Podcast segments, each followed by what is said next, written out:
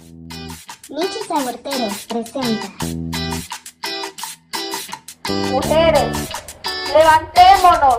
Es el tiempo de que ahora nos miremos, nos escuchemos. ¿Cuál es tu nale espiaca nanochti nanika naskate?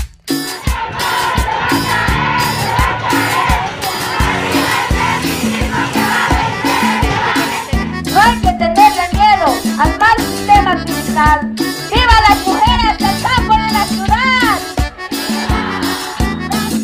Morras chidas de la historia de México.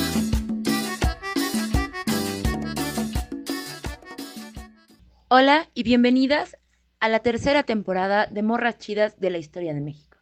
Mi nombre es Violeta Violenta y hoy vamos a reivindicar de la pata de Michis Aborteras a la acompañanta Felicita Sánchez Aguillón.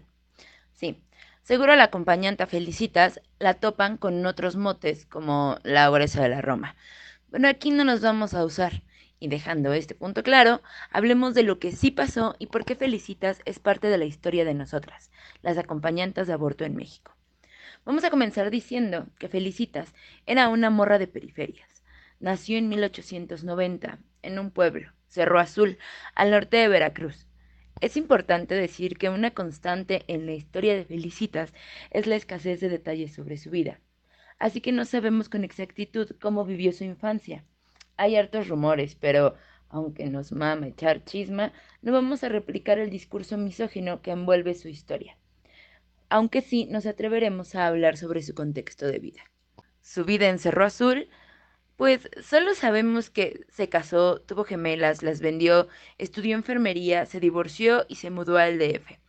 Aunque no en este orden precisamente, y es que el rollo, es que la neta las fechas no cuadran chido, porque la primera escuela de enfermería en Veracruz fue por allá de 1936, y para esos años Felicitas ya era acompañante.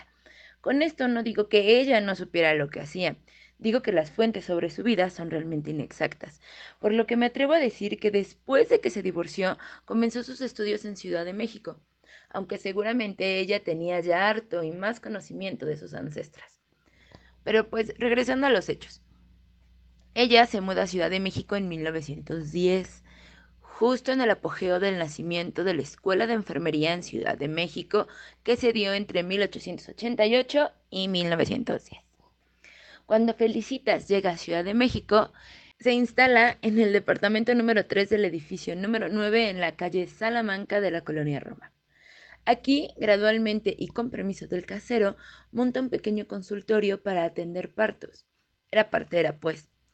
No sabemos cómo o cuándo exactamente Felicitas dejó de ser solo partera para convertirse en acompañante. Y debido a su amplio conocimiento, sabemos que los métodos que usaba eran el legrado y medicamentos, estando totalmente en contra del uso de agua jabonosa, método en extremo dañino y muy usado en aquellos días. Así que sí, Felicitas acompañaba a abortos clandestinos y seguros. No solo en su casa, también acompañaba en las casas de las morritas que la necesitaban. Felicitas acompañaba sin juzgar. Felicitas acompañaba incluso en semanas avanzadas de gestación. Acompañaba sin notar estatus social. Felicitas acompañó a mujeres que llegaban con hemorragias, algunas provocadas por golpes. Pero bueno, en sus palabras, ella nos cuenta esto. Efectivamente, atendí muchas veces a mujeres que llegaban a mi casa. Las atendí de fuertes hemorragias que tenían, algunas provocadas por golpes y la mayoría de ellas por serios trastornos ocasionados por haber ingerido sustancias especiales para lograr el aborto. Me encargaba de las personas que requerían mis servicios y una vez que cumplía con mi trabajo de obstetricia, arrojaba los fetos al baño. Pero esto no era todo lo que hacía la Felicitas era autogestiva. Puso una tiendita de abarrotes en el número 69 de la calle Guadalajara en la Hipódromo Condesa. Le puso La Quebrada. Lugar en el que se presume vendía infantes. O más bien buscaba quien adoptara a los neonatos. Ya saben, buscando una mejor oportunidad de vida para ellos en hogares donde eran deseados. Y de hecho, por esto fue detenida un par de veces y señalada por tráfico de menores. Pero eso no la detuvo. Lo que sucedió después en la vida de Felicitas es algo que parece pasó aquí ayer. Las contextualizo. Felicitas tenía un compi que era plomero y pues a veces se tapaba la tubería debido a los múltiples acompañamientos. Y pues este vato le tiraba esquina, obviamente a cambio de dinero. Pero un día no hizo bien su chamba. Algo pasó que el casero le habló a otro plomero y pues encontraron la razón del tapón en el drenaje. Y aquí comienza la decadencia. Antes de contarles lo que pasó, tengan bien presente que esto pasó en 1941, un 8 de abril. Encuentran restos de procedimientos de aborto en la alcantarilla del edificio. El casero le habla al periódico La Prensa, que es más amarillista que bueno. Ellos le marcan a la policía y se arma el pedo. Cuando empiezan las averiguaciones, le hablan al plomero, el que según era compi, y empieza a decir una sarta de boberías que bueno, fueron lo que desencadenó los múltiples encabezados mal informando y juzgando a Felicitas. Y es que recordemos que primero los periódicos eran en aquel año el equivalente a Twitter Facebook, TikTok, o sea, eran las redes sociales de la época. Y los más importantes eran dos, la prensa, que era súper amarillista, es, y Excelsior, que es hasta la fecha conservador y antiderechos. Claro que todo lo que se escribiera en esos periódicos sobre una acompañanta iba a ser sensacionalista, sumado a lo que el pelele del plomero inventó. La verdad es que ni dan ganas de repetir lo que este estólido y el llamado amante de Felicitas dijeron de ella. Se pusieron como víctimas de la situación. Claro que alguien piensa en los pobres hombres. Los que pues también ganaban varo con los procedimientos que hacía Felicitas, pero bueno. A ellos nadie los juzgó. Pero contra Felicitas, contra Felicitas se armó una verdadera campaña de odio, llena de prejuicios morales. Y es que para empezar, los periódicos se sacaron historias de la cola para malposicionar a Felicitas. Cosa que en la época no era difícil, pues recordemos que esto fue en la década de 1940 en México, en donde apenas éramos consideradas como ciudadanas mexicanas y la única labor loable para una mujer era ser madre. Y ser madre es sinónimo de amor y cuidados. Y la mujer que no quería tener hijos era una casquivana, mujer desnaturalizada que no servía. Ya sé, ya sé, esto parece que pasó ayer en Guanajuato, pero no. Era México de 1941. Y es que neta, la banda creía que si las mujeres tenían independencia económica, nos quitaba nuestra naturaleza humana de procrear. Y eso inestabilizaba a la familia tradicional, todo por culpa de las mujeres modernas. Y con este contexto es que acribillan a Felicitas, creando historias sin sentido, apedreándola moralmente. Así es que Felicitas, un par de días después de los periodicazos, oye rumba a Veracruz se dice que tenía una hija de dos años, pero de ella nada se sabe.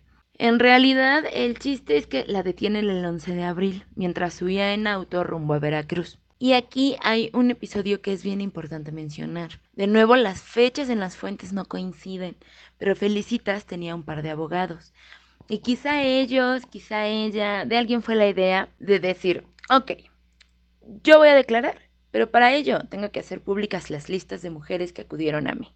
Al tiempo que Felicitas hacía esta declaración, el Estado le estaba armando el caso con base en las mentiras periodísticas. Y aquí hay otra anotación contextual para entender por qué Felicitas salió libre después de pagar 600 pesos. Mexicanos de la época, obviamente. De acuerdo al Código Penal de 1937, los únicos crímenes mayores asociados a las mujeres eran dos, infanticidio y aborto. O sea, ajá, si eras mujer, podían acusarte de estos, ¿no? Y a Felicitas la culparon de ambos. Pero el infanticidio era considerado solo cuando la madre mataba al recién nacido en las primeras 72 horas de vida. Así que Felicitas no calificaba. Y de los abortos, pues no había cuerpo del delito. Nadie, evidentemente nadie llegó a decir, ah, hola, yo aborté con ella. Sí, mira. Y, o sea, no, no se podía. Además de que el código penal era bien cagado en ese tiempo porque nadie se había dado cuenta que tú estabas embarazada y abortabas, las penas eran mínimas de meses. Pero si la gente se había dado cuenta que te habías embarazado y como manchabas el nombre de tu familia, pues te daban hasta años. En fin, seguimos. Eh, debido a esto, Felicitas solo fue señalada por delitos menores como asociación delictuosa, responsabilidad técnica y médica y violación de las leyes sobre inhumaciones. O sea, por el trato que tuvo después. Porque de lo demás, pues tampoco había pruebas. O sea, no había pruebas. O sea, la felicitas así de, ¿quién dijo eso? Nadie dijo eso. ¿Dónde dice? Eso es mentira. Así la felicitas. Bueno, más o menos, porque mientras estuvo presa, fue separada de población general, que es que era un peligro para las demás. Así que, pues, se encontró sola, con todo este pedo de los periódicos, con todo este rollo de estar sola y de sentir que había fallado de alguna forma. Entonces, en los periódicos dicen que tuvo una regresión a la infancia. Pero a mí la verdad es que me suena más a un cuadro depresivo. Y es que dejó de comer, de dormir, de bañarse. No dejaba de llorar y repetía entre sollozos, yo solo las ayudaba.